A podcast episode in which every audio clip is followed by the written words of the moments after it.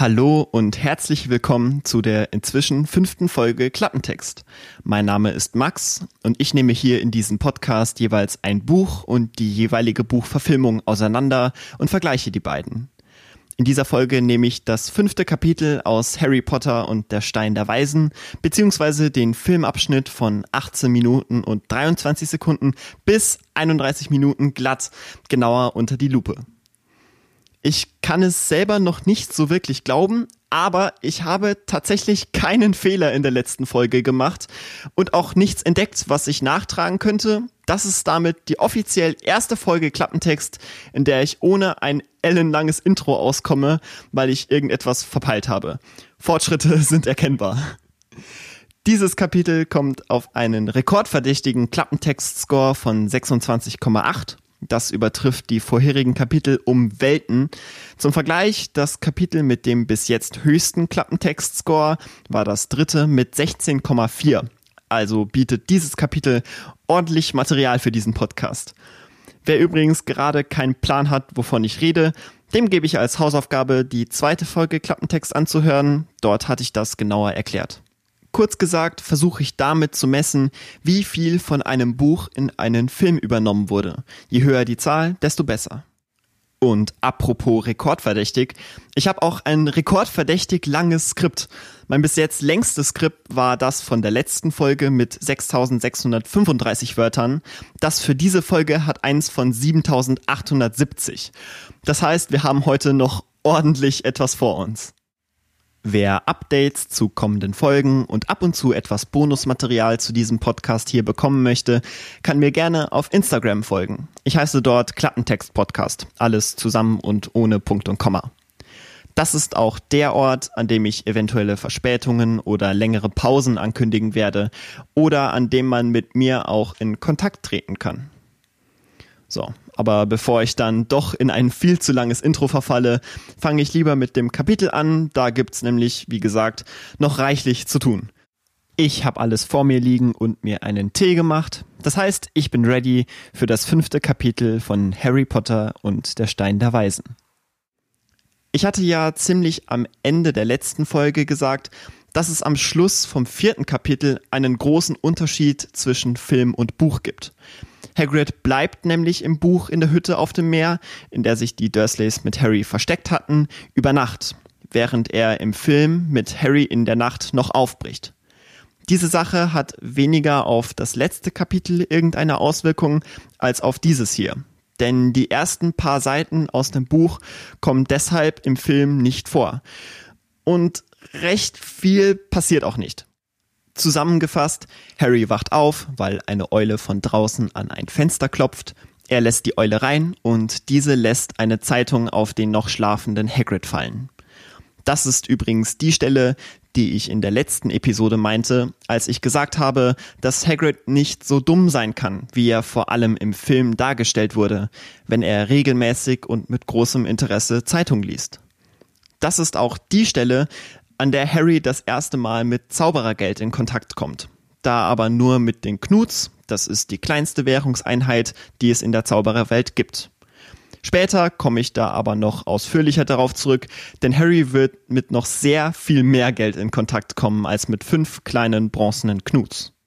Hagrid geht dann mit Harry raus. Von den Dursleys ist, by the way, in dieser kompletten Szene nie ein Wort erwähnt worden. Die beiden setzen sich in das Boot, mit dem Harry und die Dursleys hergekommen sind, und ziehen von dann.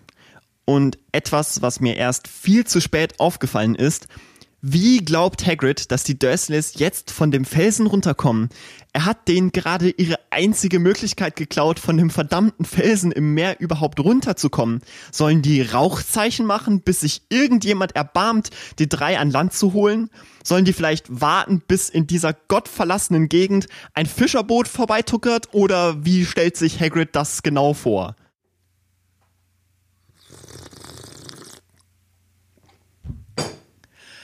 Puh, den Tee habe ich in dieser Folge ja früher als erwartet gebraucht.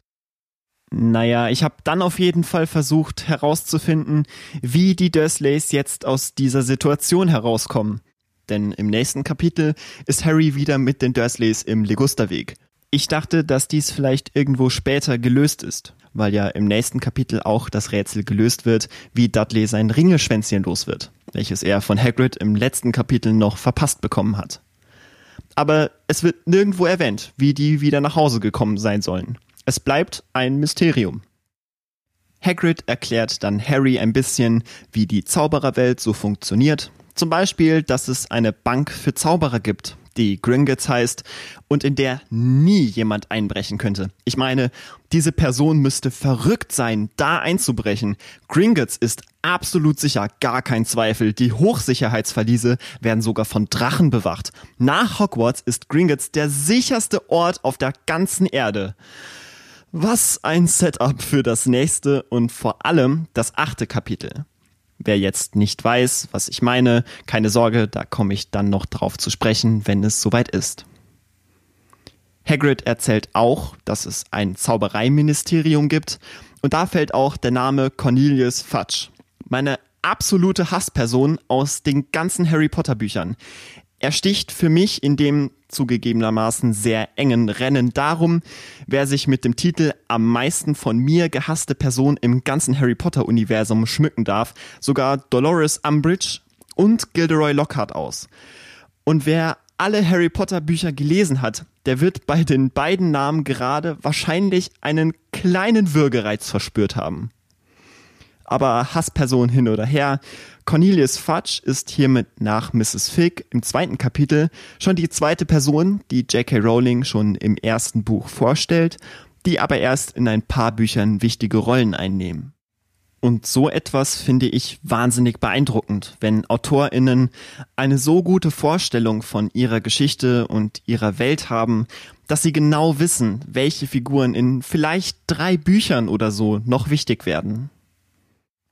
Hagrid und Harry sind auf jeden Fall am Festland angekommen und nehmen einen Zug nach London. Dort angekommen fragt Hagrid Harry, ob er seinen Brief von gestern noch hat, denn dort steht alles drin, was er so braucht.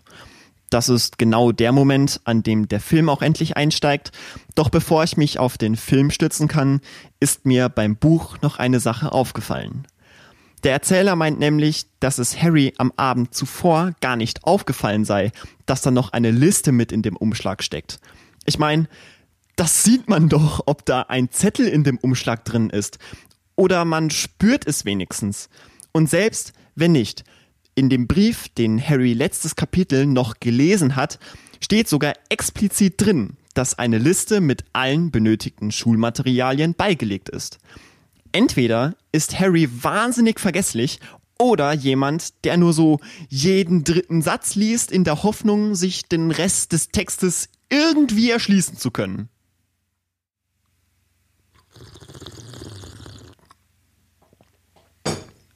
Ah. Naja, ich glaube auf jeden Fall letzteres, denn der Film steigt ein mit Harry, wie er sagt, dass er einen Kessel braucht und dass er ein Haustier mitnehmen darf. Sonst sagt er nichts. Nada. Die Liste beinhaltet noch eine Schuluniform bestehend aus Hut, Umhang, Arbeitskleidung und Handschuhen, einer ganzen Reihe an Schulbüchern, einen Zauberstab. Ich meine, das ist so ziemlich das Wichtigste auf dieser ganzen Liste. Dann kommt erst der Kessel, ein bisschen anderes Gedöns und dann steht erst, dass Harry ein Haustier mitnehmen darf. Was hat sich Harry dabei gedacht, als er das gelesen hat? So nach dem Motto, oh, ist eh alles unwichtig, braucht kein Schwein, interessiert mich nicht. Oh, ein Kessel, wie interessant. Davon habe ich erst gestern bei Hagrid einen gesehen. Und sonst verliert niemand in dem Film ein Wort über die Schuluniform oder die Bücher. Nur der Zauberstab wird später noch erwähnt. Man sieht nicht einmal, wie Harry einen Kessel kauft, aber wenigstens sein Haustier, die Schneeeule Hedwig, bekommen wir später noch zu sehen. Außerdem ist noch mit Großbuchstaben geschrieben, dass Erstklässler auf keinen Fall einen Besen mit nach Hogwarts nehmen dürfen. Bitte merken, das wird gleich nochmal wichtig. Harry fragt übrigens im Buch wie im Film, ob sie das alles in London bekommen würden. Und Hagrid antwortet dann, dass man nur wissen muss, wo man suchen muss. Diese ganze Szene wurde im Film übrigens für einen etwas smootheren Ablauf etwas zeitlich nach hinten geschoben. Im Buch findet dieser Dialog schon im Zug nach London statt. Im Film befinden sich da die beiden schon dort, beziehungsweise schon ungefähr 20 Meter von ihrem Ziel entfernt, dem tropfenden Kessel, einem Pub für Zauberer. Im Buch wird noch beschrieben, wie Hagrid etwas mit den Eigenheiten der Muggelwelt kämpfen muss, wie zum Beispiel Drehkreuzen oder Parkuhren, doch das ist alles nicht weiter storyrelevant.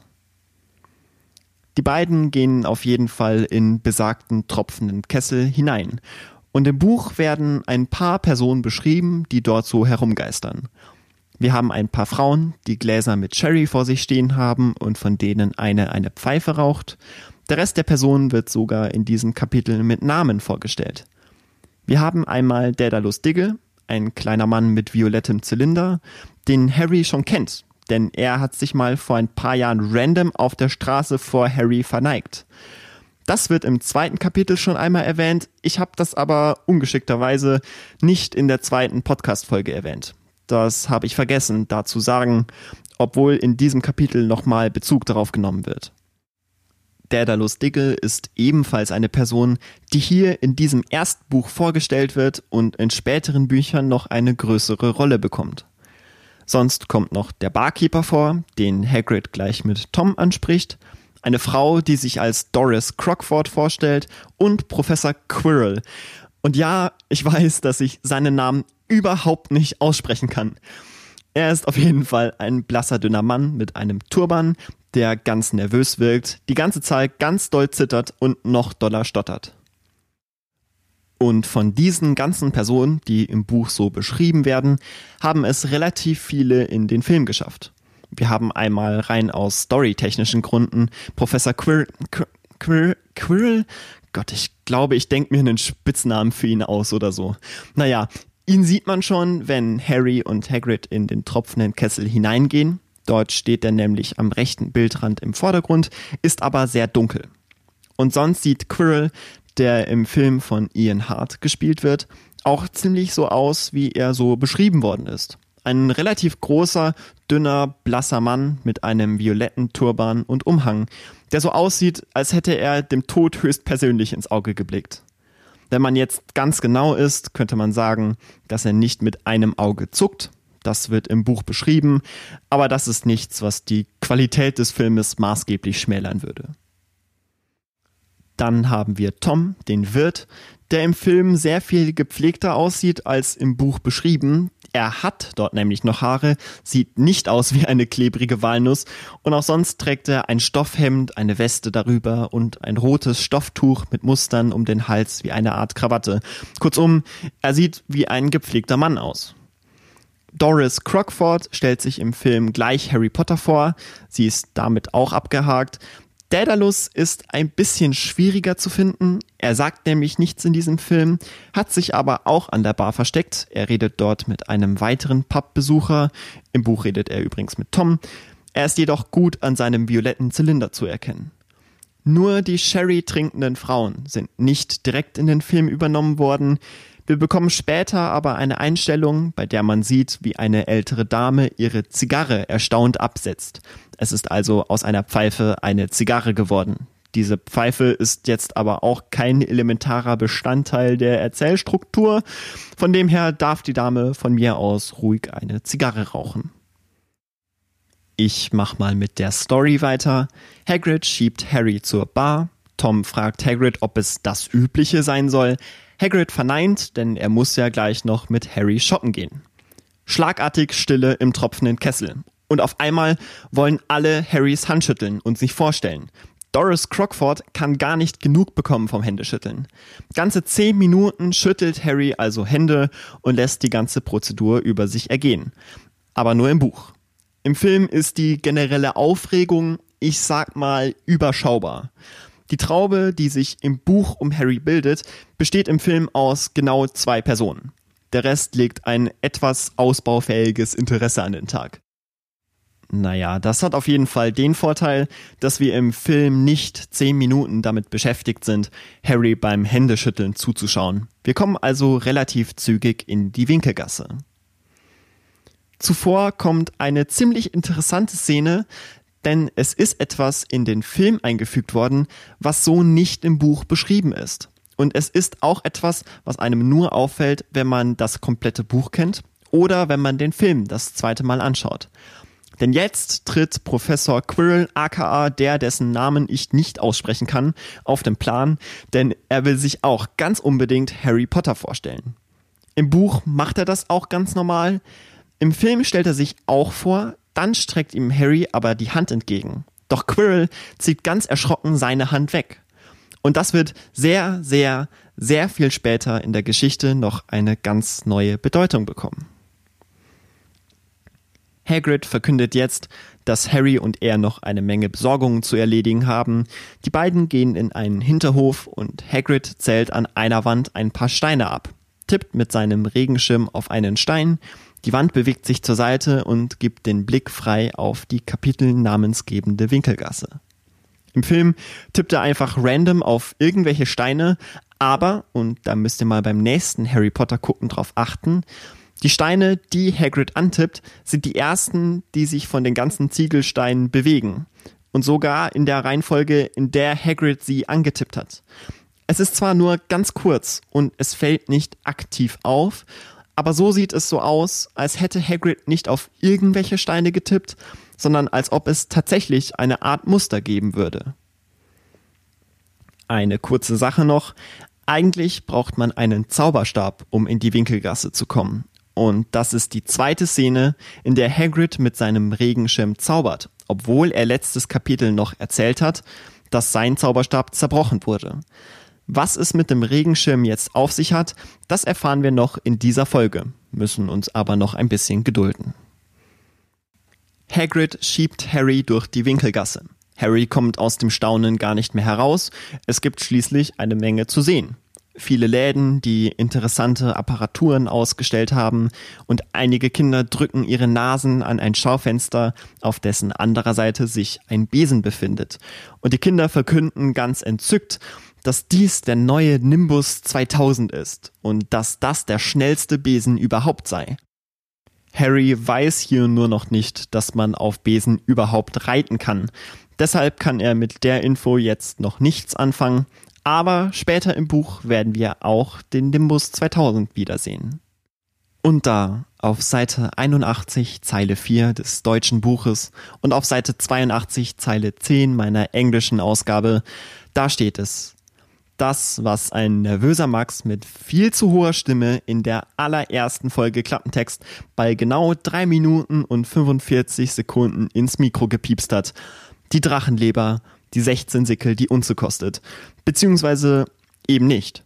Das ist etwas, was ihr ja daheim mal in eurer Harry Potter Ausgabe nachschauen könnt. Das ist nämlich ein Fehler, den J.K. Rowling dann nach den ersten paar Auflagen ausgebessert hat.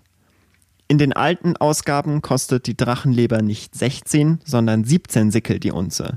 J.K. Rowling hat das ausgebessert, weil 17 Sickel eine Galeone sind. Das wird Hagrid Harry später bei Gringotts nochmal erklären. Und das deswegen so wäre, als ob man sagen würde, dass etwas 100 Cent kosten würde, anstatt einem Euro.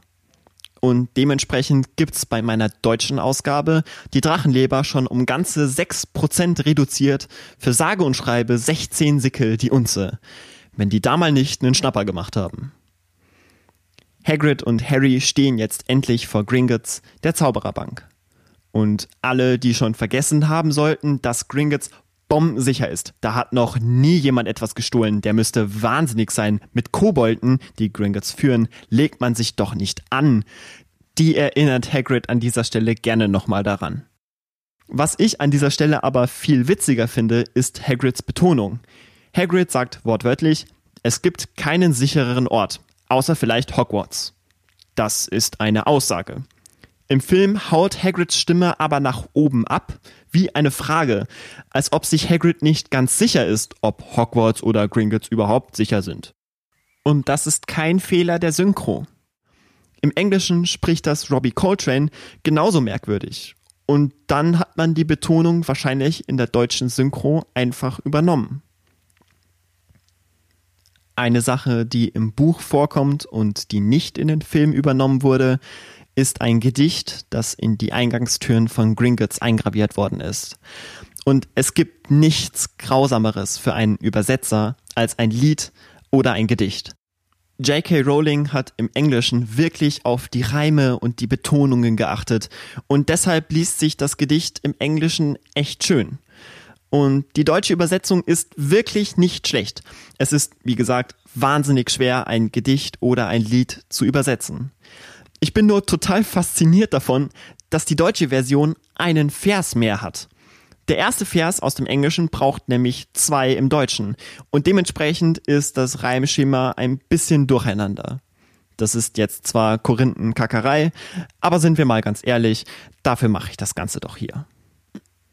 Solche Gedichte und Lieder gibt es ein paar in diesem Buch und sie sind meistens ziemlich witzig und leider hat es kein einziges davon in den Film geschafft. Das finde ich schade, weil so ein bisschen dieser irgendwie verrückte, chaotische und ulkige Charakter der Zaubererwelt im Film etwas verloren geht. Genauer werde ich da aber noch in der siebten Folge drauf eingehen. Harry und Hagrid bewegen sich jetzt auf jeden Fall in die heiligen Hallen von Gringotts. Die Eingangshalle ist voller Schalter, hinter denen Kobolde arbeiten, die im Film alle ihre Nasen über Dokumente gebeugt haben und ab und zu stempelt einer mal etwas ab. Einige karren auf Wägelchen riesengroße Edelsteine durch die Gegend. Ich meine, noch befinden wir uns nur in der Eingangshalle. Ich weiß nicht, ob die Eingangshalle schon so gut gesichert ist, dass die Kobolde da unbekümmert ein paar Euro 50 an Edelsteinen durch die Gegend schieben. Sie gehen sogar so nah an Harry vorbei, dass der, um einen Edelstein mitgehen zu lassen, theoretisch nur einmal ganz kurz den Arm ausstrecken hätte müssen. Andererseits, es wird wohl einen Grund haben, warum das vorher noch keiner versucht hat, und deshalb ist es wahrscheinlich wirklich klüger von Harry, die Finger davon zu lassen.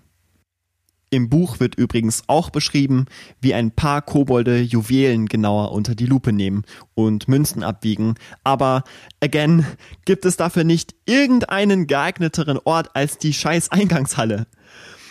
Harry fragt im Film auch noch etwas uncharmant, was das für Teile seien. Und da erklärt Hagrid endlich auch im Film, dass das Kobolde sind. Das wissen wir bis jetzt nur aus dem Buch.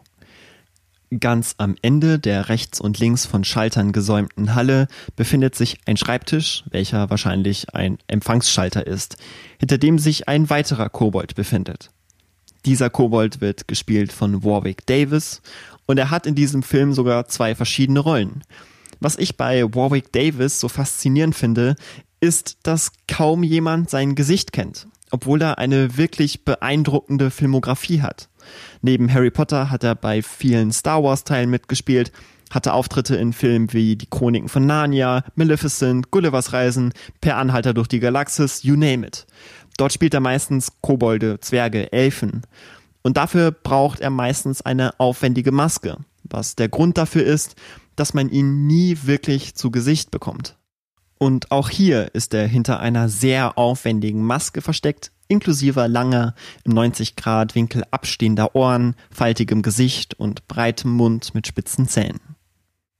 Warwick Davis bzw. der Kobold ist auf jeden Fall schwer beschäftigt. Er schreibt irgendetwas in ein Buch, was wahnsinnig wichtig sein muss, denn als Hagrid sich räuspert, um die Aufmerksamkeit des Kobolds zu bekommen, blickt dieser ganz langsam dafür umso genervter auf. Im Film sagt Hagrid an dieser Stelle, Mr. Harry Potter wünscht, etwas abzuheben. Im Buch ist Hagrid deutlich salopper. Dort sagt er zur Begrüßung erstmal Moin, was so die unangebrachteste Begrüßung ist für einen Kobold, der anscheinend in diesem Hause eine zumindest relativ wichtige Bedeutung zu haben scheint. Der Kobold im Buch ist aber trotzdem relativ distanziert höflich, denn als Hagrid dann anfügt, dass sie etwas Geld aus Mr. Harry Potters Safe entnehmen möchten, fragt er, Sie haben einen Schlüssel, Sir, was eine relativ normale Antwort ist. Kommt natürlich darauf an, wie man ihn betont, aber mehr als im Extremfall zweifelnd ist diese Antwort nicht. Im Film dagegen legt der Kobold demonstrativ langsam seine Feder beiseite, verzieht seinen Mund, steht auf und beugt sich über den Schreibtisch zu Harry runter und fragt, hat Mr. Harry Potter denn auch seinen Schlüssel dabei? Was einfach viel zu gruselig ist. Von so einem möchte ich doch nicht in einer Bank bedient werden. Wenn so dein Kundenberater mit dir redet, dann würde ich aber ganz schnell meine Beine in die Hand nehmen. Wer weiß, ob das nicht ein ehemaliger Serienmörder ist. Naja, Gringotts hat jetzt eine ziemlich überschaubare Konkurrenz in der Zaubererwelt. Es ist zumindest nie von einer anderen Zaubererbank die Rede. Harry schaut auf jeden Fall sehr erschrocken, doch Hagrid springt ihm da schon zur Seite, kramt ein bisschen in seinen Taschen und holt dann einen kleinen goldenen Schlüssel hervor. Im Buch kruscht und kramt Hagrid in seinen Taschen rum und legt alles erstmal auf den Schreibtisch des Kobolds, der davon verständlicherweise gar nicht mal so begeistert ist, bis er endlich den Schlüssel gefunden hat. Dabei holt er auch ein paar Hundekuchen hervor. Für wen die sind, das erfahren wir dann noch in Kapitel 8. Es wird auch beschrieben, wie er eben jene Hundekuchen über dem Kassenbuch des Kobolds verteilt das wird wahrscheinlich das Buch sein, in das der Kobold im Film gerade noch hineingeschrieben hatte. Bevor wir uns dann in die Katakomben von Gringotts begeben, fängt Hagrid an, auf einmal ganz geheimnisvoll zu reden. Hagrid braucht nämlich noch etwas, beziehungsweise er muss für Dumbledore etwas holen. Und zwar, sie wissen schon was aus Verlies, sie wissen schon welches. Im Buch macht Hagrid zumindest um die Verliesnummer ein nicht ganz so großes Geheimnis. Dort erfahren wir, dass er etwas aus Verlies Nummer 713 holen muss. Hagrid holt einen Brief aus seinem Umhang, auf dem mit einem roten großen Stempel Top Secret gestempelt wurde. Dieser Brief ist auf jeden Fall schon ein bisschen geknickt, weil Hagrid da wahrscheinlich auch schon drauf gesessen ist und er übergibt den Brief dem Kobold. Doch was ist das? Ein Schnitt und wir sehen den Brief in Großaufnahme und er ist wieder ganz glatt. Und wer jetzt ein Déjà-vu hat, das liegt daran, dass es im letzten Kapitel bzw. in der letzten Folge exakt den gleichen Kontinuitätsfehler gab. Und da hatte ich ja gesagt, dass in dieser Folge der gleiche Fehler nochmal gemacht wurde.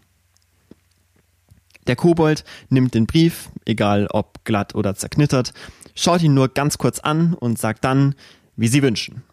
Er hat den Umschlag nicht mal geöffnet, geschweige denn den Inhalt gelesen. Was wäre, wenn Dumbledore nur gewollt hätte, den ominösen Inhalt des Verlieses 713 nur in ein anderes Verlies zu legen? Vielleicht hat er ja nur ein Sicherheitsupgrade bei Gringotts gebucht. Das gibt mir ein bisschen zu bedenken, wenn das der angeblich sicherste Ort Trademark sein soll. Im Buch liest der Kobold den Brief wenigstens durch. Da haben sie es eher mit der Sicherheit. Dann ruft er Griphook herbei, dass er die beiden in die jeweiligen Verliese führen soll. Griphook wird im Film gespielt von Vern Troyer und er ist der erste Kobold, den wir mit Namen kennen. Er nimmt also Harry und Hagrid in einem Karren mit in die Katakomben von Gringotts, welches von einem komplizierten Schienensystem durchzogen wird. Im Buch wird diese Fahrt sehr aufregend dargestellt. Für Hagrid ist sie sogar ein bisschen zu aufregend, ihm wird ein bisschen schlecht bei all den Kurven. Während der Fahrt bekommen wir im Buch übrigens ein echtes Goldnugget von Hagrid. Harry sagt, dass er sich nie merken kann, was der Unterschied zwischen Stalaktiten und Stalagmiten ist. Und anstatt, dass Hagrid eine informative Antwort gibt wie Stalagmiten wachsen von unten nach oben, sie wachsen sozusagen mit dir, deshalb Stalagmiten, antwortet er, Stalagmiten haben ein M in der Mitte. Ich meine, no shit, Sherlock. Leider ist dieser Satz nicht im Film. Schließlich kommen wir bei Verlies 687 an, das Verlies von Harry Potter.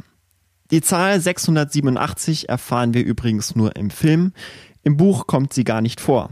Das ist einfach nur irgendeine Zahl ohne weitere Bedeutung. Griphook bekommt den Schlüssel von Hagrid, schließt die Verliestür auf und gibt den Blick frei auf Harrys bescheidenes Privatvermögen soll heißen, dass Harrys Verlies gestopft voll mit Gold, Silber und Bronzemünzen ist.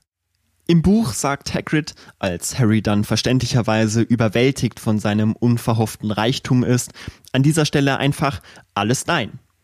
Im Film sagt er hier, hast du etwa geglaubt, deine Eltern hätten nicht für dich gesorgt? Und dieser Satz ist, wenn man drüber nachdenkt, so unfassbar problematisch und das aus zwei Gründen. Erstens, der Reichtum der Potters ist nicht der Verdienst von Lily und James Potter, sondern das Ergebnis eines sehr großen Familienstammbaums mit sehr vielen findigen und erfinderischen Zauberern und Hexen. Ein Vorfahre von Harry, nämlich Linfred von Stinchcombe, hat viele Heiltränke entwickelt, darunter zum Beispiel Skelewachs, welches im zweiten Buch vorkommt und dafür sorgt, dass Knochen neu wachsen können, wenn sie zum Beispiel durch Zauberei entfernt wurden. Das Wachs in Skelewachs hat demnach nichts mit dem Bienenwachs zu tun, sondern kommt einfach von dem Verb wachsen. Seine Zeitgenossen nannten ihn The Potterer, was hier nicht Töpfer, sondern Herumtreiber bedeutet. Und so entstand auch der Name Potter. Harrys Großvater, Fleeman Potter, hat ebenfalls einiges zum Familienvermögen beigetragen, weil er einen Trank entwickelt hat, mit dem sich jede noch so widerspenstige Frisur ganz einfach bändigen lassen kann. Daher kommt das ganze Gold. Lily und James Potter haben nichts dazu beigetragen. Zumindest lässt sich das nicht herausfinden. Aber, und was noch viel wichtiger ist, zweitens, viel Geld haben ist nicht gleich für das Kind sorgen. Die Weasleys, die wir später noch kennenlernen, sind alles andere als wohlhabend. Und ich würde argumentieren, dass das die Familie ist, die sich am besten um ihre Kinder kümmert. Hagrid lässt es in diesem Moment so klingen, als ob für die Kinder sorgen gleichbedeutend ist mit viel Geld hinterlassen, was total materialistisch und oberflächlich ist.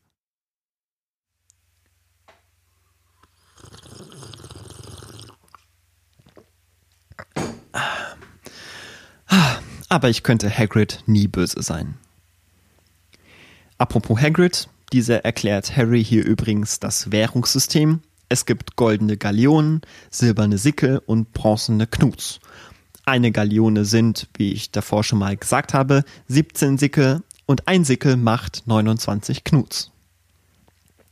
Nachdem Harry ein bisschen Geld abgehoben hat, machen sich die drei zum ominösen Verlies 713 auf. Und die erste Amtstat von Griphook im Film ist, als sie dort angekommen sind, erstmal mega laut durch die kompletten Katakomben von Gringotts Verlies 713 zu schreien, sodass wirklich jeder mitbekommen haben muss, dass jetzt gerade das Verlies 713 geöffnet wird. Hagrid scheint das aber dafür, dass er davor noch so ein Geheimnis um die Verliesnummer gemacht hat, erstaunlich wenig zu stören. Oder er lässt es sich nicht anmerken. Im Buch wird beschrieben, dass die Tür keinen Schlüssel braucht, um geöffnet zu werden, sondern dass Griphook sie sanft streichelt. Im Film fährt er mit seinem Fingernagel über die Steine und allein dieser Anblick löst bei mir solche Schule Fingernägel über Tafel Flashbacks aus, dass sich alle meine Haare aufstellen. Naja, der gewünschte Effekt wird erzielt, die Tür geht auf, die Musik schwillt an, es muss wohl etwas wahnsinnig beeindruckendes in diesem Verlies sein und es ist ein kleines braunes Paket mit einer Schleife aus Paketschnur. Wahnsinn.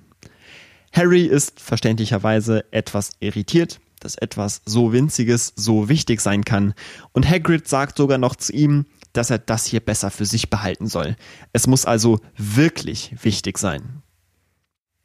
Ein kleines Detail noch aus dem Film. Dort ist das Paket sogar richtig fancy mit einem Spotlight ausgeleuchtet und was noch viel cooler ist, dieses Spotlight geht sogar automatisch aus, wenn Hagrid das Paket zu sich nimmt.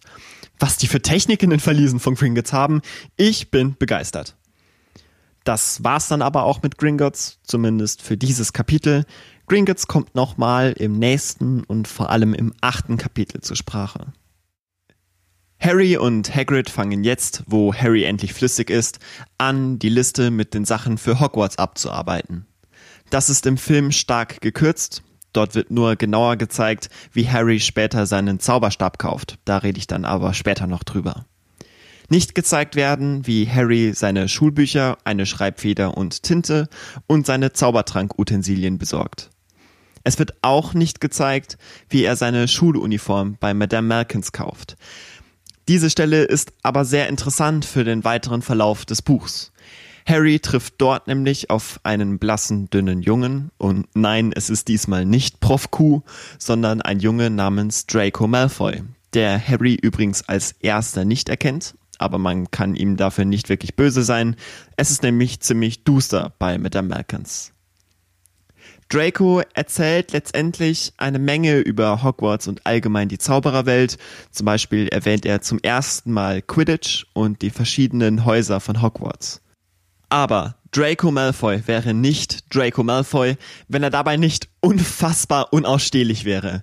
Er kündigt zuerst an, dass seine Mutter für ihn schon mal einen Zauberstab aussuchen ist und er danach seine Eltern so lange um den Finger wickeln wird, bis sie ihm einen Rennbesen kaufen, den er dann nach Hogwarts schmuggeln wird, was er ja laut Brief als künftiger Erstklässler gar nicht dürfte. Außerdem sagt er, dass er persönlich weglaufen würde, wenn er in Hogwarts nach Hufflepuff eingeteilt werden würde. Als Draco Hagrid und damit Harrys einzigen wirklichen Freund draußen stehen sieht, macht er sich über ihn lustig, was ihn auf Harrys Beliebtheitsskala aber sowas von über den Nullpunkt in den Keller stürzen lässt. Dann fragt der Harry auch noch, wo seine Eltern sind. Ich meine, ouch, der Stachel sitzt tief. Seinen größten Fehler macht er aber, als er auch erwähnt, dass er nicht verstehen kann, dass Zauberer und Hexen aus Muggelfamilien überhaupt nach Hogwarts gehen dürfen. Weil Harry ja selbst beim Muggeln aufgewachsen ist, ist das nochmal ein Finger in die Wunde, denn Harry, der sicherlich noch damit kämpfen muss, sich zugehörig zu fühlen, bekommt hier das Gefühl, dass er nicht gewollt ist und dass er keine Berechtigung hat, ein Zauberer zu sein. Hagrid wird in einem Gespräch mit Harry, nachdem dieser bei Madame Malkins fertig ist, vieles von dem, was Malfoy hier sagt, relativieren. Er verteidigt Hufflepuffs und sagt auch, dass erstens Harry nicht aus einer Muggelfamilie stammt und zweitens, dass es überhaupt nicht schlimm wäre, wenn. Denn einige der besten Hexen und Zauberer kommen aus Muggelfamilien, zum Beispiel Lily Potter. Diese ganze Stelle etabliert aber letztendlich Draco als den ersten echten Antagonisten in der Geschichte. Wer die Bücher kennt, weiß, zu was für einem Menschen er sich entwickeln wird. Und das hat mich auf die Idee gebracht, mal ein kleines Gedankenspiel zu spielen.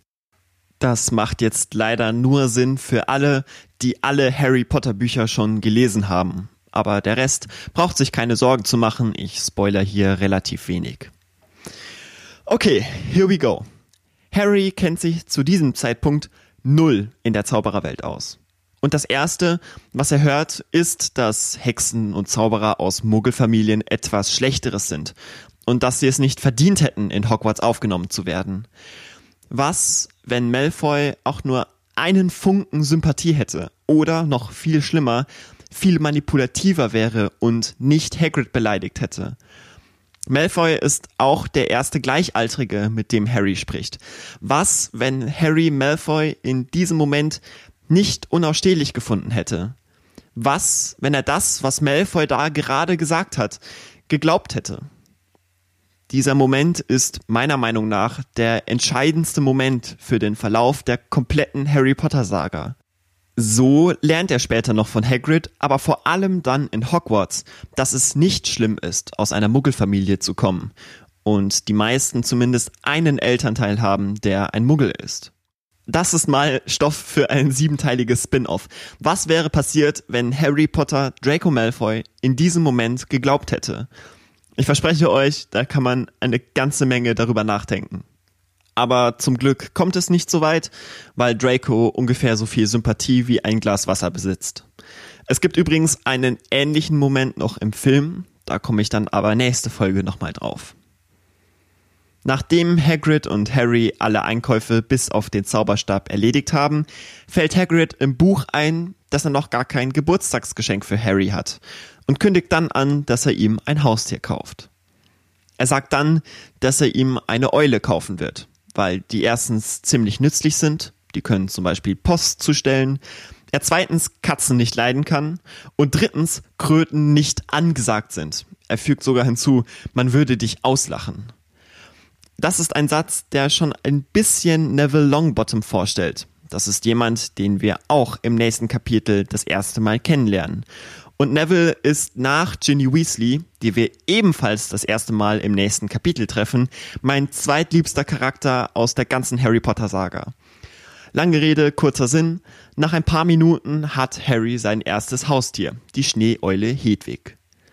Im Film müssen wir uns noch ein bisschen gedulden, bis wir Hedwig das erste Mal zu Gesicht bekommen. Dort kauft Harry nämlich zuerst seinen Zauberstab bei Ollivanders. Im Film geht Harry ganz alleine in das Geschäft von namensgebenden Ollivander, dem Zauberstabmacher, weil Hagrid noch eine Kleinigkeit erledigen muss.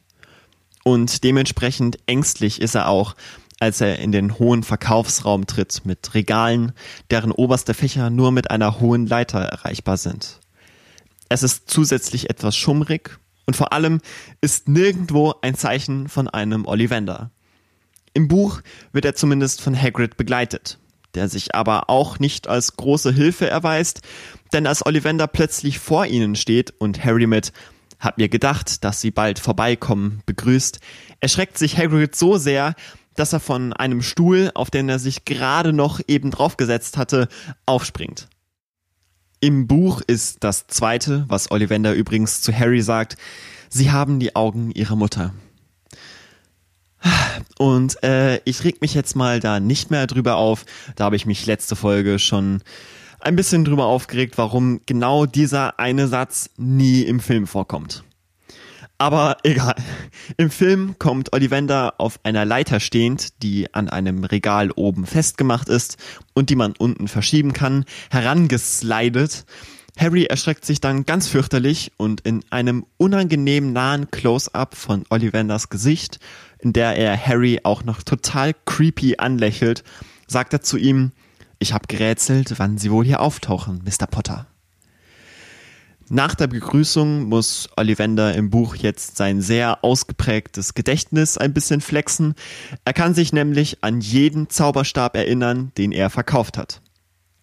Er sagt zum Beispiel, dass Lily Potters Zauberstab ein 10 ein Viertel Zoll langer, geschmeidiger Weidenholzstab war. Wir erfahren auch, dass James Potters Zauberstab, 11 Zoll elastisch und aus Mahagoni, hervorragend für Verwandlungen geeignet war. Das ist ein kleiner, aber feiner Hinweis darauf, dass James Potter wohl, ich sag mal, in der Kunst der Verwandlungen sehr begabt war. Und dies ist ein ganz kleines Foreshadowing für das dritte Buch. Was wir aus welchem Grund auch immer nicht erfahren, ist, welchen Kern diese beiden Zauberstäbe hatten.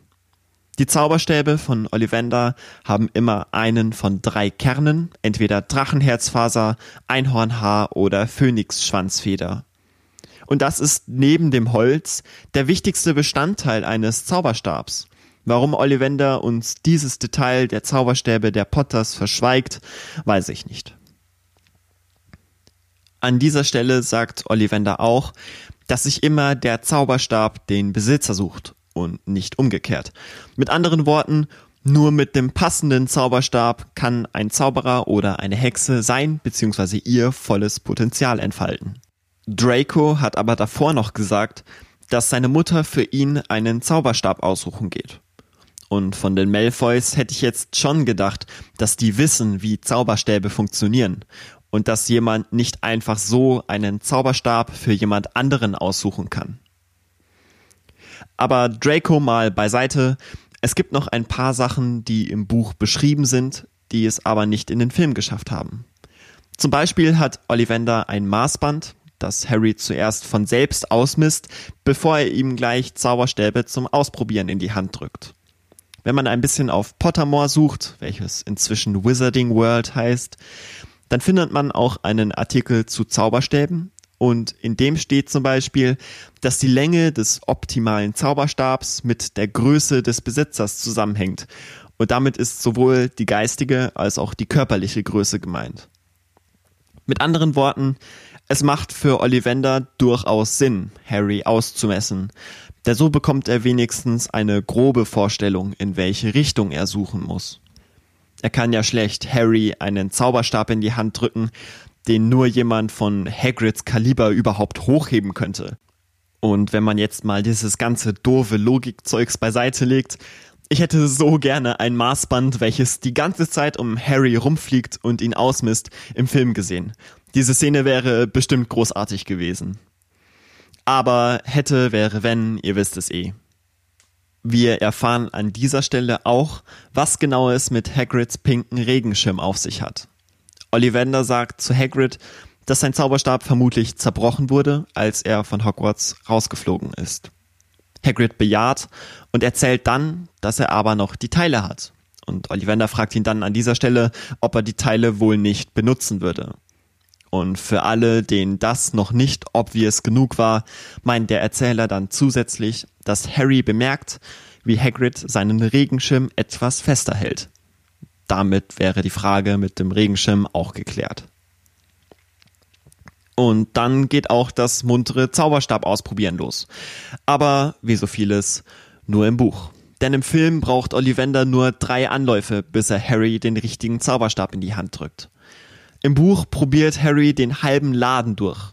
Aber dafür macht Ollivander dort einen besseren Job zu erkennen, wann ein Zauberstab nicht der richtige ist. Denn er reißt Harry den falschen Zauberstab immer sofort aus der Hand, bevor Harry irgendwas damit tun kann. Im Film muss Harry den Zauberstab schwingen, damit Ollivander sehen kann, ob er einen Fehler gemacht hat oder nicht. Und es kommt natürlich, wie es kommen muss, wenn man einem jungen, unerfahrenen Zauberer das erste Mal in seinem Leben einen zusätzlich auch noch unpassenden Zauberstab in die Hand drückt. Er zerdeppert zuerst eine Vase und dann zieht er aus einem Regal sämtliche Schubläden und Kartons, deren Inhalt sich dann über den Boden verteilt. Dann hat Ollivander jedoch eine Eingebung, steht vor einem Regal, nimmt eine Schachtel und sagt, ich frag mich eins, doch verrät uns dann nicht, was er sich genau gefragt hat. Wahrscheinlich, was er sich heute Abend zum Essen kocht oder so. Er geht mit der Schachtel wieder zu Harry und gibt ihm den Zauberstab, von dem wir aus dem Buch wissen, dass er aus Stechpalme ist, einen Phönixfederkern hat, elf Zoll lang, handlich und geschmeidig ist. Die Musik schwillt an, Harrys Augen werden mal wieder so groß wie Tennisbälle, die Lampen flackern, mit anderen Worten, dies ist endlich der richtige Zauberstab. Im Buch wird das zum einen dadurch klar, dass aus der Spitze des Zauberstabs rote und goldene Funken sprühen, und das ist irgendwie so, als ob sich der Zauberstab freuen würde, endlich zu seinem Besitzer gefunden zu haben, wie ein Hund, der sich freut, wenn Frauchen oder Herrchen nach Hause kommt. Aber hauptsächlich ist das der erste Zauberstab, den Ollivander Harry nicht innerhalb von Millisekunden panisch aus der Hand reißt. Der Zauberstab ist einverstanden, Ollivander ist einverstanden, dann kann es ja nur der richtige sein. Für alle, die Harry Potter schon kennen, ich weiß nicht so recht, wie ich die roten und goldenen Funken deuten soll. Ich glaube, dass das mit dem Kern aus Phönixfeder zu tun hat, weil Phönixe ja auch rot-goldene Vogelgeschöpfe sind. Man kann es natürlich auch in Hinblick auf Harrys Hauszugehörigkeit deuten, die wir in zwei Kapiteln erfahren werden. Denn Rot und Gold sind ja auch die Hausfarben von Gryffindor. Ich persönlich bin eher Fan der ersten Theorie, wollte die andere aber einfach mal in den Raum werfen. Harry hat auf jeden Fall den richtigen Zauberstab gefunden. Doch anstatt in Freude zu verfallen, wird Ollivander auf einmal ganz nachdenklich. Und als dann Harry nachfragt, erfährt er, dass es seltsam ist, dass sich genau dieser Zauberstab Harry als Besitzer gesucht hat. Der Bruder des Zauberstabs, also in diesem Fall der Zauberstab mit einem Phönixfederkern, der vom selben Phönix stammt, gehört nämlich dem Zauberer, der Harry mit der Narbe auf seiner Stirn gezeichnet hat. Und wir wissen im Buch von Hagrid schon, dass es sich hierbei um Voldemort handelt. Im Film weiß Harry das zu diesem Zeitpunkt noch nicht. Aber das dauert nicht mehr lange, bis er es auch dort erfährt. Ollivander denkt sich hier aber pädagogisch sensibel, wie er ist, dass er jetzt an einen elfjährigen Jungen keine utopischen Erwartungen stellen kann. Harry hat ja schließlich gerade erst erfahren, dass er ein Zauberer ist, was mit seinen Eltern passiert ist und so weiter. Er wird jetzt eine Weile brauchen, um sich in dieser für ihn komplett neuen Welt zurechtzufinden. Ja, und dann wirft er alles pädagogische Feingefühl mit Anlauf über Bord und sagt zu Harry, dass wir Großes von ihm erwarten können. Nur kein Druck, Harry. Aber Ollivander belässt es nicht mal dabei. Er fügt nämlich hinzu, dass Voldemort auch Großes getan hat. Schreckliches, ja, aber Großes. Was soll sich Harry jetzt denken? Dass er auch Schreckliches tun wird oder sogar muss, wenn der Zauberstab ihn schließlich so ausgesucht hat. Und wenn er das nicht denkt, Ollivander stellt ihn gerade vor eine Erwartungshaltung, die er zu diesem Zeitpunkt noch nicht im Ansatz erfüllen kann. Das in Kombination mit nicht existenter Anerkennung durch die Dursleys ist eigentlich die optimale Voraussetzung, um später im Leben massive Versagensängste zu entwickeln. Naja, man merkt halt, dass Ollivander kein begnadeter Pädagoge ist. Gut, dass er Zauberstäbe baut. Ich hatte ja versprochen, dass wir im Film auch noch Hedwig kennenlernen und das ist jetzt endlich der Zeitpunkt. Hagrid klopft nämlich von draußen an die Scheibe und in der Hand hält er einen Käfig mit der Schneeeule darin. Aber ich wäre nicht ich, wenn ich nicht auch an dieser Stelle irgendetwas zu meckern hätte. Erstens, der Elefant im Raum. Der Käfig ist viel zu klein für die Eule. Die hat so viel Bewegungsspielraum wie auf einem Mittelplatz im Flugzeug. Aber das muss man Hagrid lassen. Es ist zumindest eine Steigerung zu der Manteltasche aus dem letzten Kapitel. Zweitens. Ich kann mich nicht daran erinnern, dass Hagrid Harry im Film je gefragt hat, was für ein Haustier er haben möchte. Ich habe mich da ja schon davor über die gleiche Stelle im Buch aufgeregt, aber das ist ja Entscheidung aufzwingen auf dem nächsten Level, was Hagrid da macht. Und drittens, Harry kriegt sich gar nicht mehr ein, als er die Eule sieht, ist völlig von den Socken und haucht ganz ehrfürchtig, wow. Es ist ja nicht so, dass er vorher, als er durch die Winkelgasse gegangen ist, schon Eulen gesehen hat. Und vor allem, Junge, du hast gerade das erste Mal in deinem ganzen Scheißleben einen scheiß Zauberstab in der Hand gehalten. Und dann ist es eine Eule, die dich so vom Hocker haut, dass es so aussieht, als ob du gleich einen Kult oder so etwas um sie starten würdest.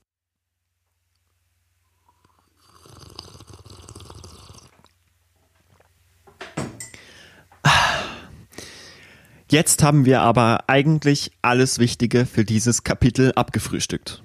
Im Film wurde das Gespräch zwischen Hagrid und Harry nachgeholt, bei dem Hagrid erzählt, was mit den Potters passiert ist und wer Voldemort war und so weiter.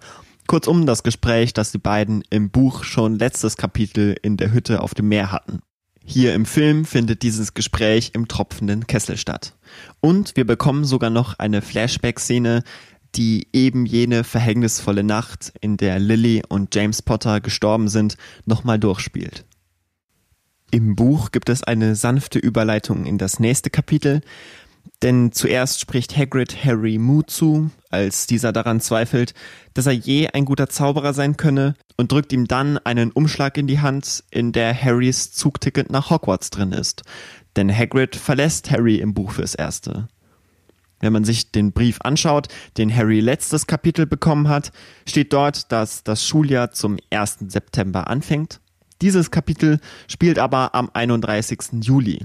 Das heißt, dass Harry noch einen ganzen Monat hat, bis sein allererstes Schuljahr in Hogwarts anfängt. Und dass er leider für diese Zeit zurück zu den Dursleys muss.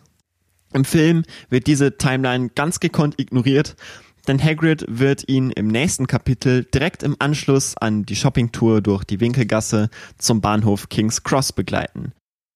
Aber das ist ein Fall für die nächste Folge, denn das fünfte Kapitel ist hier zu Ende und mein Tee ist auch leer. Das heißt, dass die fünfte Folge Klappentext vorbei ist. Vielen Dank, dass du bis zum Schluss dabei warst und zugehört hast. Wenn dir der Podcast gefällt und du vielleicht ein, zwei Personen kennst, die daran auch Freude haben könnten, dann würde ich mich wahnsinnig freuen, wenn du ihnen von Klappentext erzählen würdest. Mich findet man auf Spotify, iTunes, dieser Google Podcasts, also eigentlich bei allen großen Podcast-Plattformen. Ich bin auch auf Instagram unter Klappentext Podcast ohne Punkt und Komma. Das hatte ich ja aber schon am Anfang gesagt. Wenn du Kritik oder Verbesserungsvorschläge in irgendeiner Form hast oder ich einen Fehler gemacht habe und er dir aufgefallen ist, dann würde ich mich freuen, wenn du mir auf Instagram schreiben und mir dabei helfen könntest, diesen kleinen Podcast hier ein Stückchen besser zu machen. Man kann mich auch per Mail erreichen unter kontakt.klappentextpodcast@gmail.com für alle die, die kein Instagram haben sollten. Ansonsten würde ich mich natürlich sehr darüber freuen, wenn du diesem Podcast hier treu bleiben würdest. In der nächsten Folge kommt dann das sechste Kapitel aus Harry Potter und der Stein der Weisen dran. Vielen Dank fürs Zuhören und bis zum nächsten Mal.